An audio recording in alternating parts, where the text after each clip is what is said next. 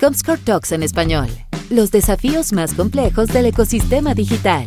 Hola a todos, bienvenidos a un nuevo episodio de Comscore Talks en español, los desafíos más complejos del ecosistema digital. En esta emisión vamos a estar hablando de Turismo City y de la estrategia digital que posee actualmente. Mi nombre es Ignacio Dufour, para quien no me conozca, yo soy Sales Manager de Comscore para Argentina y hoy eh, vamos a estar hablando con Julián. Julián es cofundador, CMO de Turismo City, es una, un meta buscador. Bueno, lo vamos a dejar a él presentarse. ¿Cómo está Julián? Bienvenido. Hola Ignacio, bueno, muchas gracias por la invitación. ¿Podrías contar un poco, eh, la realidad es qué, qué es Turismo City, qué, qué hacen ustedes, qué, qué formás, cómo formás vos parte de la empresa, qué, qué rol cumplís? Bueno, te cuento, Turismo City es como bien vos dijiste, la, la, palabra técnica sería un meta buscador de vuelos, hoteles, paquetes, autos, micros, etcétera. Lo que hacemos es comparar tarifas de los distintos proveedores de viajes, eh, de las distintas aerolíneas, agencias de viaje, hoteles, rentadoras de auto, y mostrarle al usuario cuál tiene el precio más barato. Eh, de esa manera, el usuario finaliza la compra en el sitio web, ya sea del hotel, de la aerolínea o de la agencia de viaje. Nosotros no transaccionamos, sino que funcionamos más como un facilitador para indicarle cuál es el precio más barato y bueno, y obviamente alrededor de eso un montón de herramientas más, como por ejemplo el sistema de, de alertas que te avisa cuando un vuelo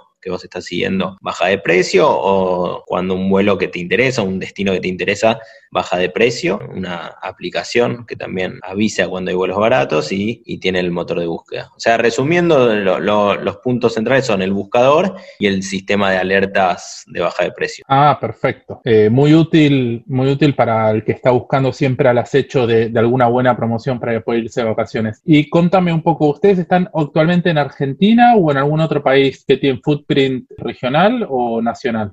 No, no, es, regional. Sí, nuestro principal país es Argentina. Previo al COVID, o sea, en 2019 nuestros números fueron 45% Argentina, 15 Brasil, 15 Chile, eh, 10 Colombia, México y Perú, 10 cada uno más o menos. Por ahí fueron los números. Veníamos creciendo cada vez más en, en el resto de los países. O sea, el primer país sí fue Argentina. Si veíamos esa misma torta hace dos años, Argentina era el 90% y, y, y nos propusimos crecer en la región, cosa que, que bueno, se fue cumpliendo por suerte. Y bueno, ahora con el mismo objetivo de, de seguir eh, creciendo otros países y, y, en un futuro en más países también, fuera de Latinoamérica. Me parece genial. Y tengo una consulta. ¿Ustedes llegan a estos países o empezó a ser orgánico o fue una decisión estratégica de ustedes acompañada por una estrategia de comunicación? No, o sea, nuestra estrategia fue primero consolidarnos en Argentina, tanto al principio solo con marketing digital, performance, después empezamos a invertir bastante en la marca.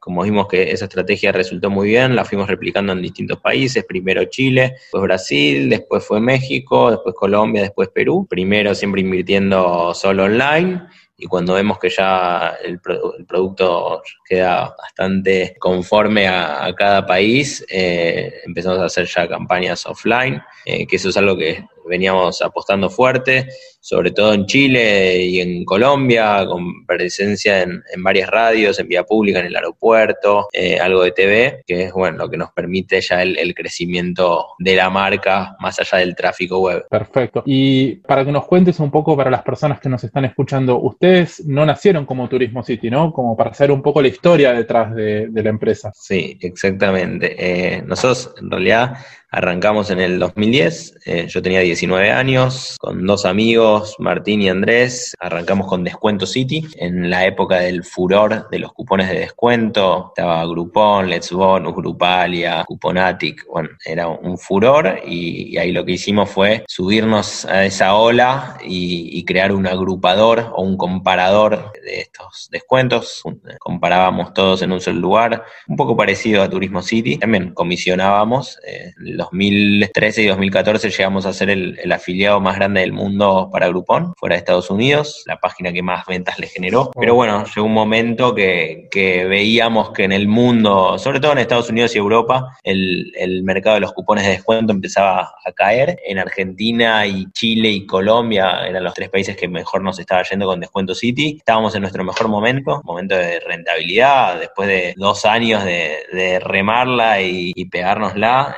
2013-2014 ya se veían buenas rentabilidades y al mismo tiempo veíamos que afuera no iba para ningún lado la industria, la acción en, Nasdaq de Groupon se caía, pero de forma muy drástica. Las noticias eran que Groupon despedía miles de empleados. Entonces ahí nos empezamos a preguntar qué hacer porque nos estaba yendo bien, pero sabíamos que todo lo que pasa afuera, tarde o temprano pasa en Latinoamérica. Así como llegó antes Groupon a Estados Unidos, eh, acá llegó dos años más tarde, bueno, lo mismo iba a pasar, que cuando empiece a caer, uno o dos años más tarde iba a caer acá. Así que ahí medio que mm, nos preparamos para eso, no, lo, no es que lo, abandonamos, ni mucho menos, seguimos, pero fuimos probando nuevas cosas hasta que un, un experimento que fue Descuento City Viajes, lo transformamos en Turismo City y fueron más o menos un año y medio o dos de estar trabajando en los dos proyectos al mismo tiempo, eh, allá por el 2015, a finales de 2015. Te iba a preguntar, ¿qué año había sido esto como para darnos un poco de, temporalidad? lo, arrancamos en 2014, me acuerdo que las primeras olas de, tráfico fueron por el Mundial, Argentina jugando la final en Río de Janeiro, mucha gente queriendo viajar barato, esas fueron las primeras promos fuertes que mandamos, pero ya más a finales de 2015, después de un año y medio, dos, trabajando todo el equipo 50% en una y 50% en otra, nos empezamos a preguntar ya seriamente qué hacer, si dedicarnos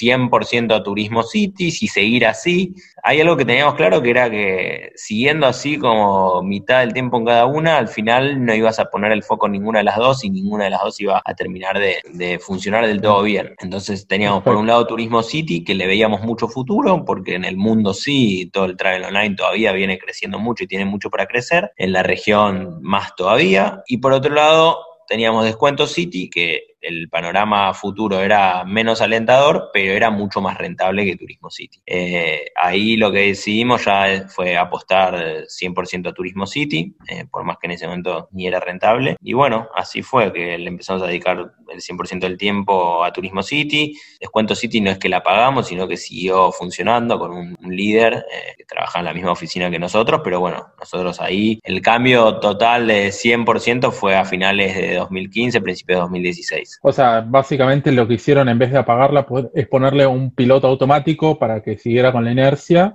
y ustedes enfocarse en este desafío. ¿no? ¿Y qué vieron en, turismo? ¿Cuáles son los desafíos que, ustedes observaron que dijeron, ok, este es el futuro? A diferencia, no sé, de, otras verticales o otras posibilidades. Y mira, por un lado ya de por sí, Travel es de los verticales más fuertes del e-commerce. Eso, no, ustedes quizás saben mejor la estadística, pero no sé si no es el número uno. Y tiene mucho por crecer todavía, ¿no? La gente no sabe, pero por lo menos hasta antes de la pandemia, todavía un 50% de la gente compra offline. O sea, hay un 50% de los viajeros que, que todavía no se pasaron a, la compra online, así que ahí hay una oportunidad enorme. En Latinoamérica es mayor todavía esa oportunidad. Y bueno, y, cada vez surgen más empresas, entonces eh, el hecho de, comparar a todas es súper positivo y, la gran ventaja que tiene Turismo City es que una vez que el usuario lo conoce, no lo deja usar nunca, porque no tiene sentido entrar directo a la página de un proveedor si en Turismo City vas a ver el precio de todas. Perfecto. ¿Y vos crees que ese es un cambio que llegó para quedarse con esto del COVID? El hecho de que ya no es necesario ir a una oficina para contratar un viaje, sino que lo, puedes hacer online? Y te soy sincero, depende. O sea, por un lado sí, eh,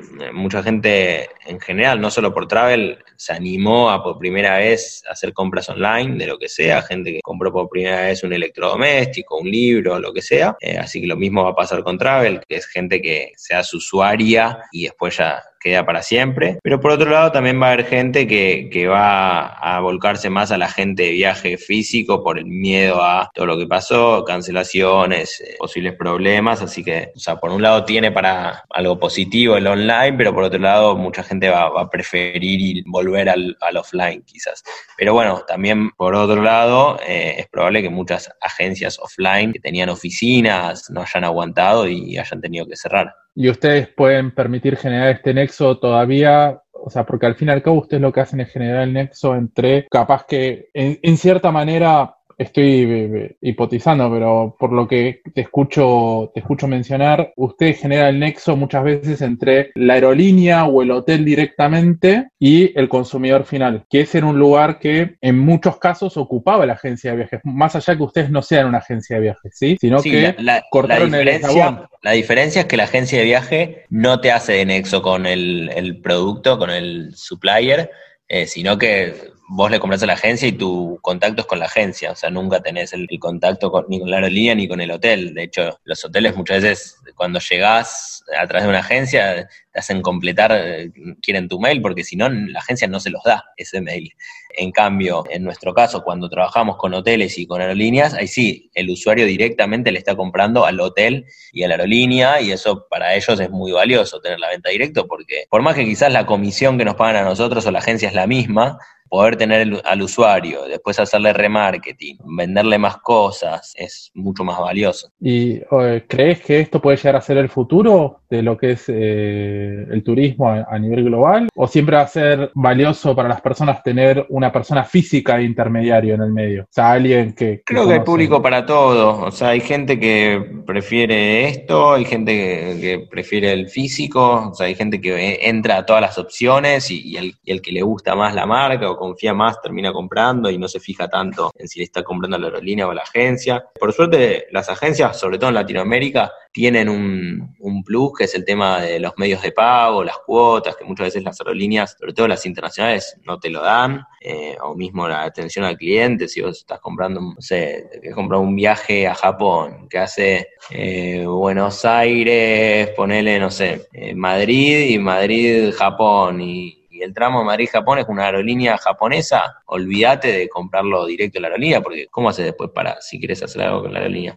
Cambio ahí, comprándose en una agencia local de Latinoamérica que habla tu idioma, que sabes que vas a llamar y te van a poder ayudar, es mucho mejor. Ahora, en general, para el tramo más local, como puede ser un pasaje de Bogotá a Medellín, y ahí sí, quizá la gente prefiere un avianca.com más que una agencia. Entonces, también depende también para el tipo de viaje. Perfecto, no, sí, se entiende totalmente, totalmente el punto. Ahora voy a hacer un, pequeño cambio de tema que, me parece súper relevante porque obviamente hicimos un poco de, de investigación previo a tener esta charla y nos pareció que hay algo súper destacable la estrategia que tuvieron ustedes y, quería que vos me cuentes de primera mano. Eh, estoy hablando de Carla, mm. que su asistente virtual, muy conocida en las redes sociales. Eh, ¿Qué nos puedes hablar de eso? Carla es en Argentina y bueno, después en cada país hay otra persona. Está Bianca en Brasil, Carolina en Chile, Daniela en Colombia.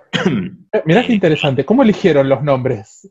No, son nombres reales. Eh, de ah, De hecho, te cuento cómo empezó todo. Año 2014, primeros meses de, Turismo City funcionando, veníamos mandando el, típico newsletter con imágenes, más como bien publicitario, y de repente sale, bueno, queda clasificado Argentina para la final Río de Janeiro, los pasajes estaban carísimos, 3 mil dólares valían los pasajes para ir a ver la final, yo estaba buscando para, para mí, para ir, y encuentro una opción que era mucho más barata. Era de más o menos 300 dólares. Así que, le, bueno, ahí dijimos, bueno, hay que publicar esto rapidísimo, mandar el newsletter rapidísimo porque es algo que es un boom, ¿no? Cada oferta de estas a nosotros nos viene muy bien porque también se viralizan. Y bueno, ahí lo estaba Carla en la oficina, Carla, verdadera Carla, y le dijimos, Carly, escribí este, esta oferta en un newsletter escrito con tus palabras y firmarlo, tipo, hola, soy Carla, esta, encontré esta oferta, saludos, Carla. Lo mandó y ahí vimos que el rendimiento fue mucho mayor a lo que veníamos mandando, fue 3x eh, en clics contra lo que veníamos mandando. Entonces, de ahí en más, seguimos probando de las dos opciones y veíamos que siempre ganaba el newsletter de Carla. Y así fue que también en redes y en las notificaciones empezaba a firmar Carla y bueno, con el tiempo también se empezó a generar como un furor, una mística alrededor de Carla, que nunca mostró su cara, entonces también hay algo ahí como de la gente de que quieren saber quién es. Y, bueno, y veíamos eso, que en, en Twitter miles y miles de tweets si buscan Carla de Turismo City, diciendo que la aman, que tiene una relación con Carla, que bueno, y un montón de cosas súper divertidas. Entonces, viendo eso también y escuchando a la gente, la empezamos a potenciar cada vez más, empezó a ser parte de nuestras campañas en la vía pública, carteles en la mitad de la 9 de julio, los que conocen Buenos Aires, la avenida más importante, un cartel enorme que dice Carla nunca te va a fallar, o en el, en el SUT, en el, en el metro. Hicimos una campaña de Carla 2019 para las elecciones, también con, con carteles en la calle, y lo fuimos potenciando a través de, por haber visto que la reacción de la gente. Y, esto lo incluyeron dentro de su estrategia de, redes sociales, gestionando las campañas directamente con una, con una visión mucho más personal y con, un punto de contacto con una persona. No era Turismo City, era Carla de Turismo City. Claro, la gente en las redes le habla a Carla, o sea, dice, Carla necesita tal cosa y, nos y arroban a Turismo City. Y eso hace también que haya una relación más familiar, más cercana con la gente, que, que saben que hay alguien detrás, que es muy querido. De hecho, si te fijas, muy poca, es muy raro escuchar en redes sociales una queja en las redes de Turismo City. En general, cuando hablan es para decirle cuánto aman a Carla o a Carolina en Chile. Yo también la María, si, si de un pasaje de 3 mil dólares me consigo uno de 300, eh, tiene todo mi amor incondicional a Carla con, con, ese, eh, con esa promoción. Y, es que en general la aman, la aman por eso, no porque mande mail, a nadie le gusta recibir mails porque sí, la aman porque realmente hay gente que logró comprar pasajes muy baratos, eh, porque si bien hoy ya hay un algoritmo detrás que nos ayuda a encontrar estos vuelos baratos, la que lo manda es Carla y la que hace la curaduría de decir, bueno, esto es bueno, esto no. Y, bueno, hay gente que hasta el día de hoy me, dice, che, a conocidos que me dicen, decirle a Carla que me vuelva a mandar como en el 2016 que, que me fui a Cuba por 200 dólares, que me lo vuelva a mandar como si fuera que se lo mandó solo a él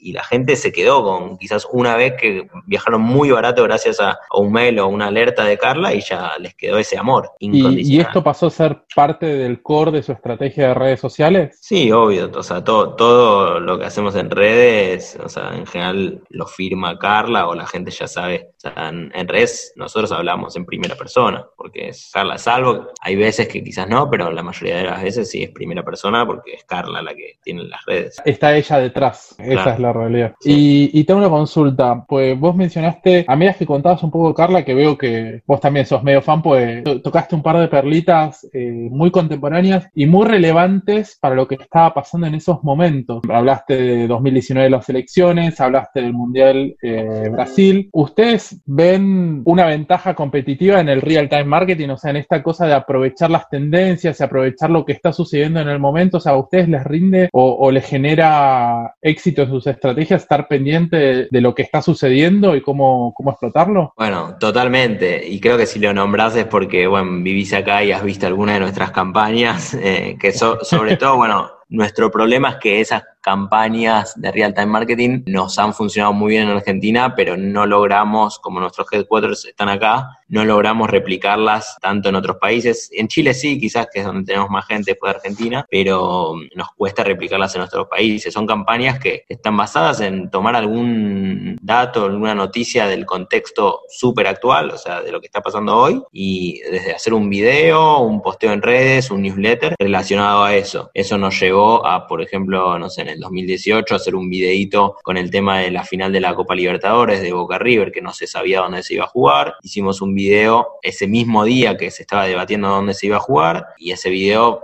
fue furor, trending topic en todas las redes. Después ganó eh, premios Lápiz de Oro, Wave, Sol de España, Cannes, ganó todos los premios, porque bueno, jugaba con eso del real time. Hace dos meses, menos, hace un mes y medio, hicimos otro video también relacionado al real time, que era que todo el mundo estaba hablando de que iba a haber un feriado puente turístico en Argentina.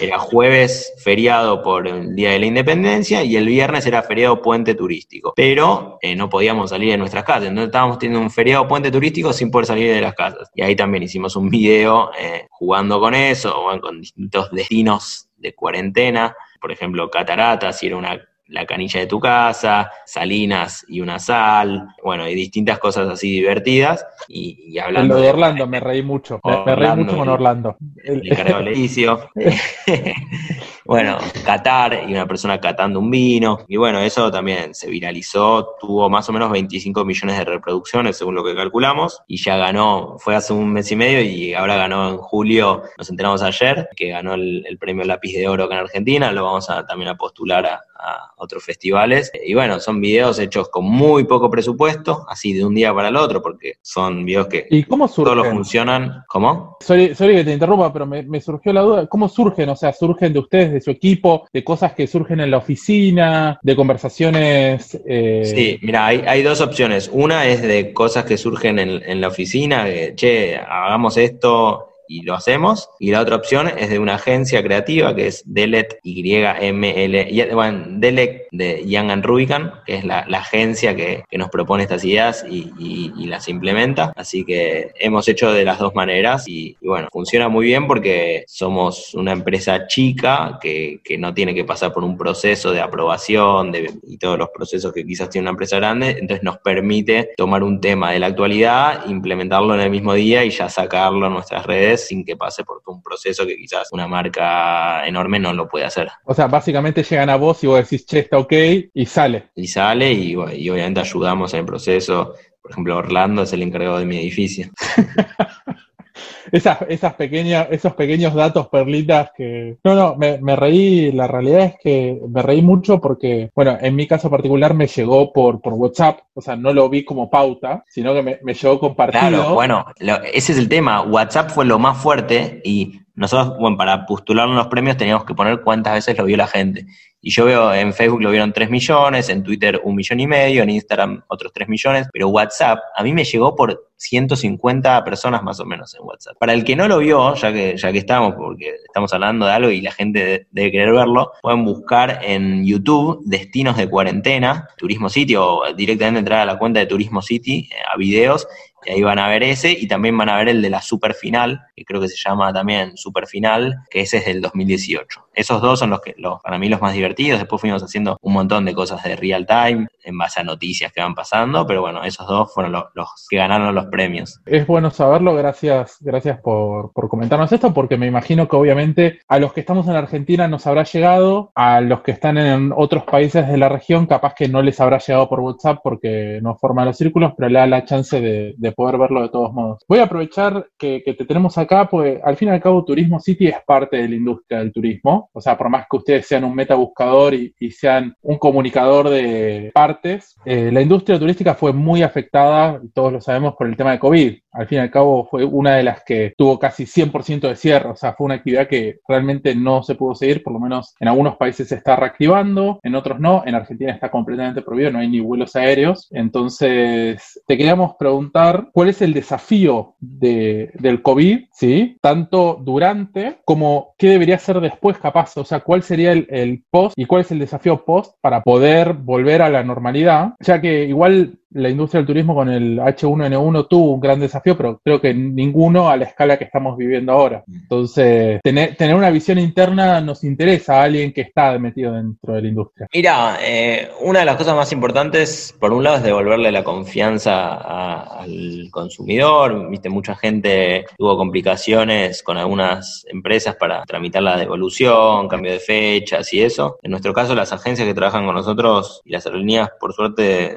trabajaron bastante bien en ese tema, así que no, no va a haber mayores complicaciones con eso. Después, bueno, todo el tema de las nuevas políticas de, cambios de fechas, de flexibilidad, eh, eso es algo nuevo que creo que viene para quedarse, que, que la gente le va a poner mucho más los ojos a eso, a, ver las políticas de, cambios y de flexibilidad, que esos antes que la gente no tenía en cuenta y ahora sí. Después, más, más general, yo creo que hay un, cambio muy fuerte. Por un lado, el viaje corporativo va a caer sin dudas, o sea, se está hablando de empresas enormes que ya directamente cierran oficinas o pasan 100% remoto, entonces el viaje, o sea, hoy está mucho más aceptado tener una reunión por Zoom, de hecho este podcast quizás hoy lo estaríamos grabando en persona si no, si no estuviera todo esto, eh, Totalmente. así que eso hace que mucho viaje corporativo caiga, porque también ahorras un montón de dinero, además de tiempo, o sea, empresas destinaban mucho dinero a los viajes corporativos y hoy se dan cuenta que los pueden reemplazar. Ese es un tema porque para las aerolíneas lo, lo más rentable es el corporativo, sin dudas, porque es el que paga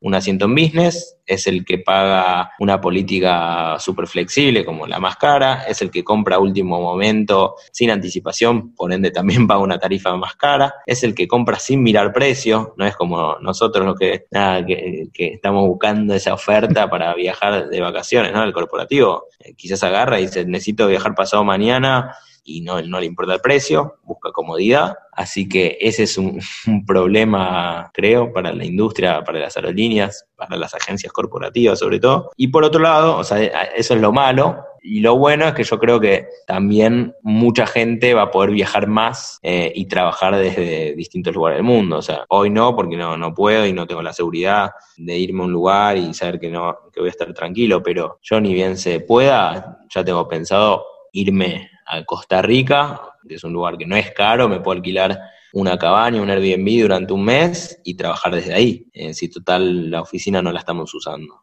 Puedo, trabajar desde cualquier lugar del mundo. Mientras el uso horario no sea tan raro, o lo mismo desde algún lugar en la Patagonia Argentina y después, bueno, en distintos lugares. Quizás no tanto porque es, es un presupuesto, pero mientras uno encuentre lugares baratos o lugares donde tenga un conocido que me, que me quiera hospedar, eh, sería como una especie de travel and work que, creo que, debería crecer eso. O sea, todavía no, no estoy seguro, pero con todo el mundo que hablo, como que antes tenías la restricción de las dos semanas de vacaciones, tres semanas, un mes que te dan en el trabajo. Hoy, como es remoto, vos podés viajar igual y seguir trabajando desde algún lugar del mundo y aprovechar para conocer los fines de semana, la noche. O, sea, vos lo que mencionás es que esta, esta idea o este prejuicio de que uno tiene que ir a la oficina para trabajar, el COVID pateó el tablero y, te, y demostró que hay muchos trabajos que se pueden hacer desde cualquier parte del mundo. Totalmente.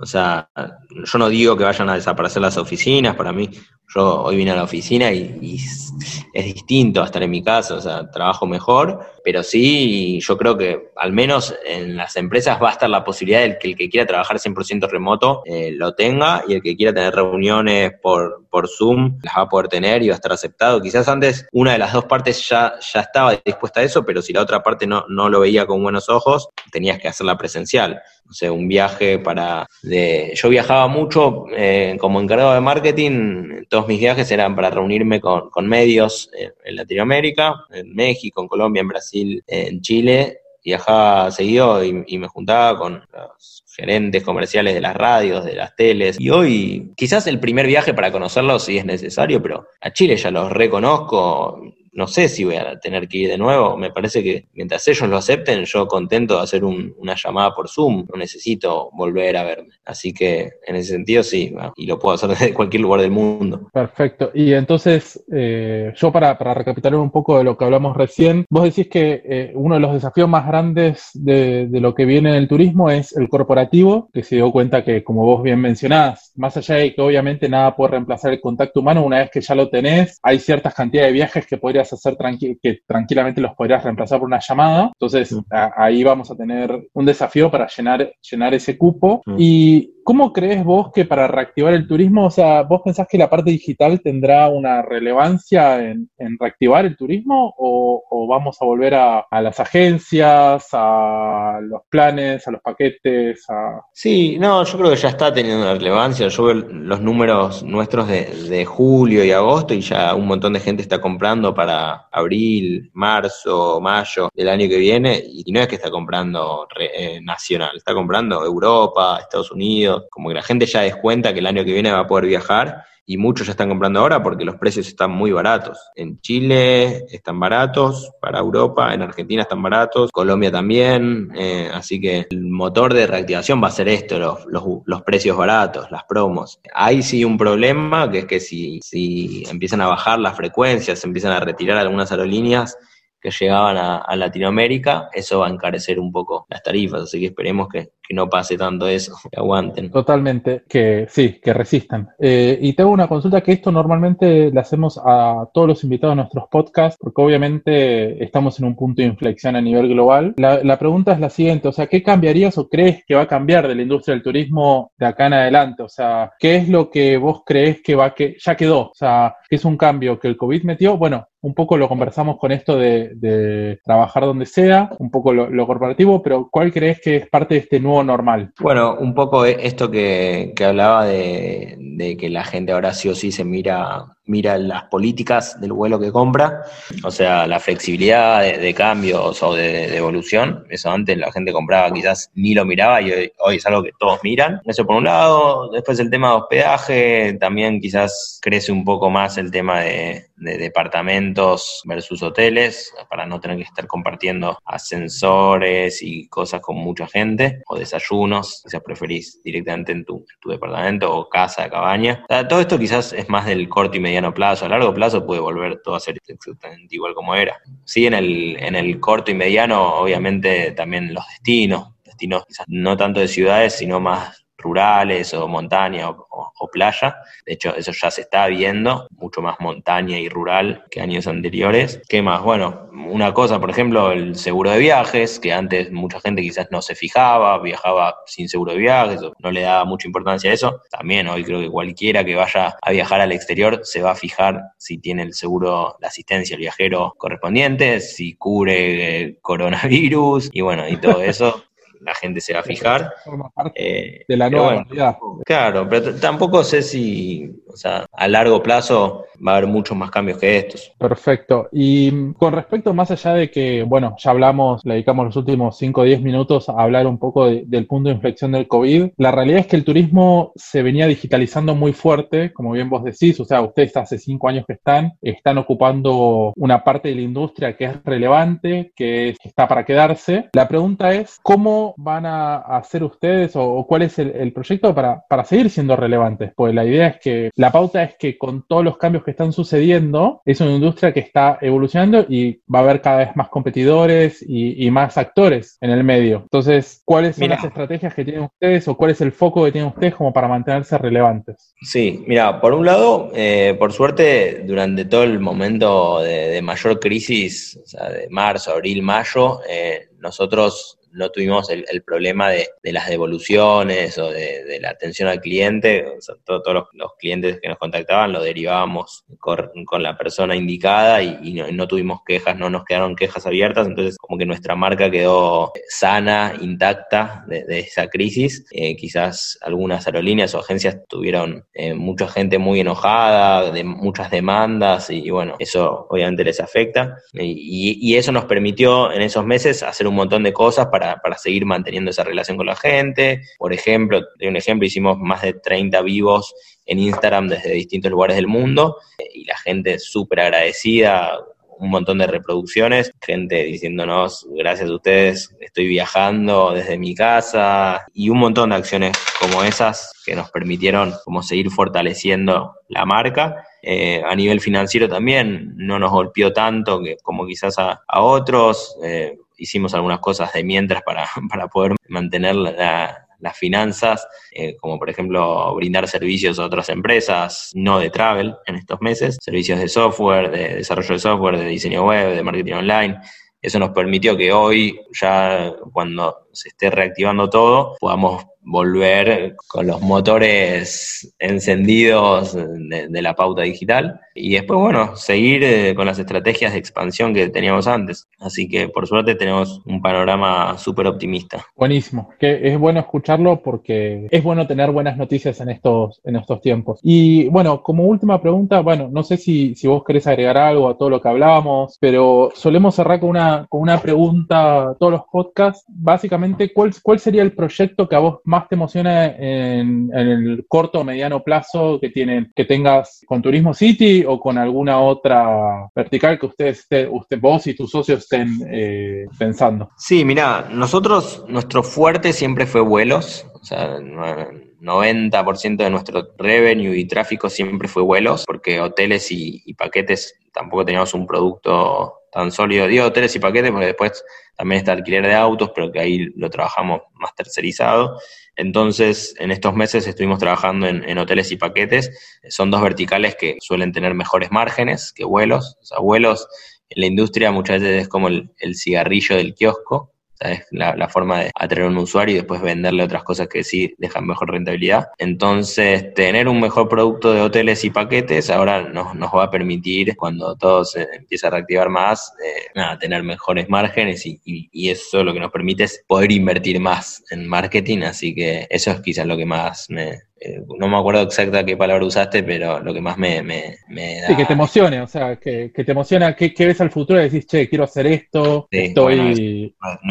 nuestra vertical de, hoteles, sobre todo, tener un producto sólido es como que, wow, sí, si antes nos iba bien teniendo casi sin hoteles, con hoteles la rompemos. No, me, imagino totalmente. Bueno, Julián, no sé, que te doy un espacio si querés agregar algo, algo que nos haya faltado, algo que quieras comentar, no sé, creo que dimos una vuelta bastante extensa sobre un poco la, industria, Turismo City como empresa, pero bueno, siempre damos un espacio como para si quieren agregar algo. No, creo que, que pude hablar de todo, estuvo bueno porque recorrimos bastante todo. Sí, dejar un espacio para que el que esté escuchando y me quiera contactar, eh, estoy siempre dispuesto a, a contestar más preguntas, así que me pueden buscar en, las redes sociales como Juli Urfinkiel y ahí me escriben lo que quieran. Y bueno, gracias a ustedes por, este espacio que estuvo muy bueno. Buenísimo. Muchísimas gracias a vos por, participar, por darnos la oportunidad de escucharte, eh, entender tus puntos sobre cómo viene el turismo para en el corto o mediano plazo. Y queremos agradecerles a todos los que nos acompañaron en este nuevo podcast de Comscore Talks en español. Y esperamos hasta la próxima en un nuevo episodio.